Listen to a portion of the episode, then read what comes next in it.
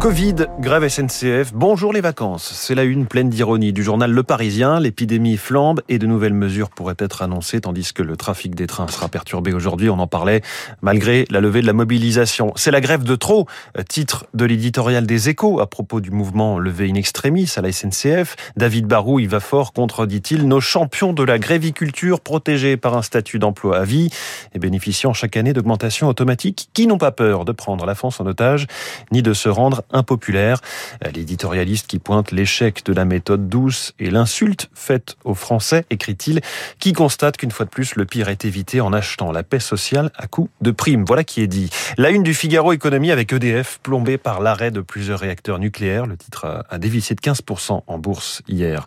La folle année des tarifs de l'énergie, c'est à dire dans le Parisien. Les offres de certains fournisseurs concurrents d'EDF et d'Engie ont augmenté de 20 à 40%, y compris pour les personnes ayant déjà un contrat.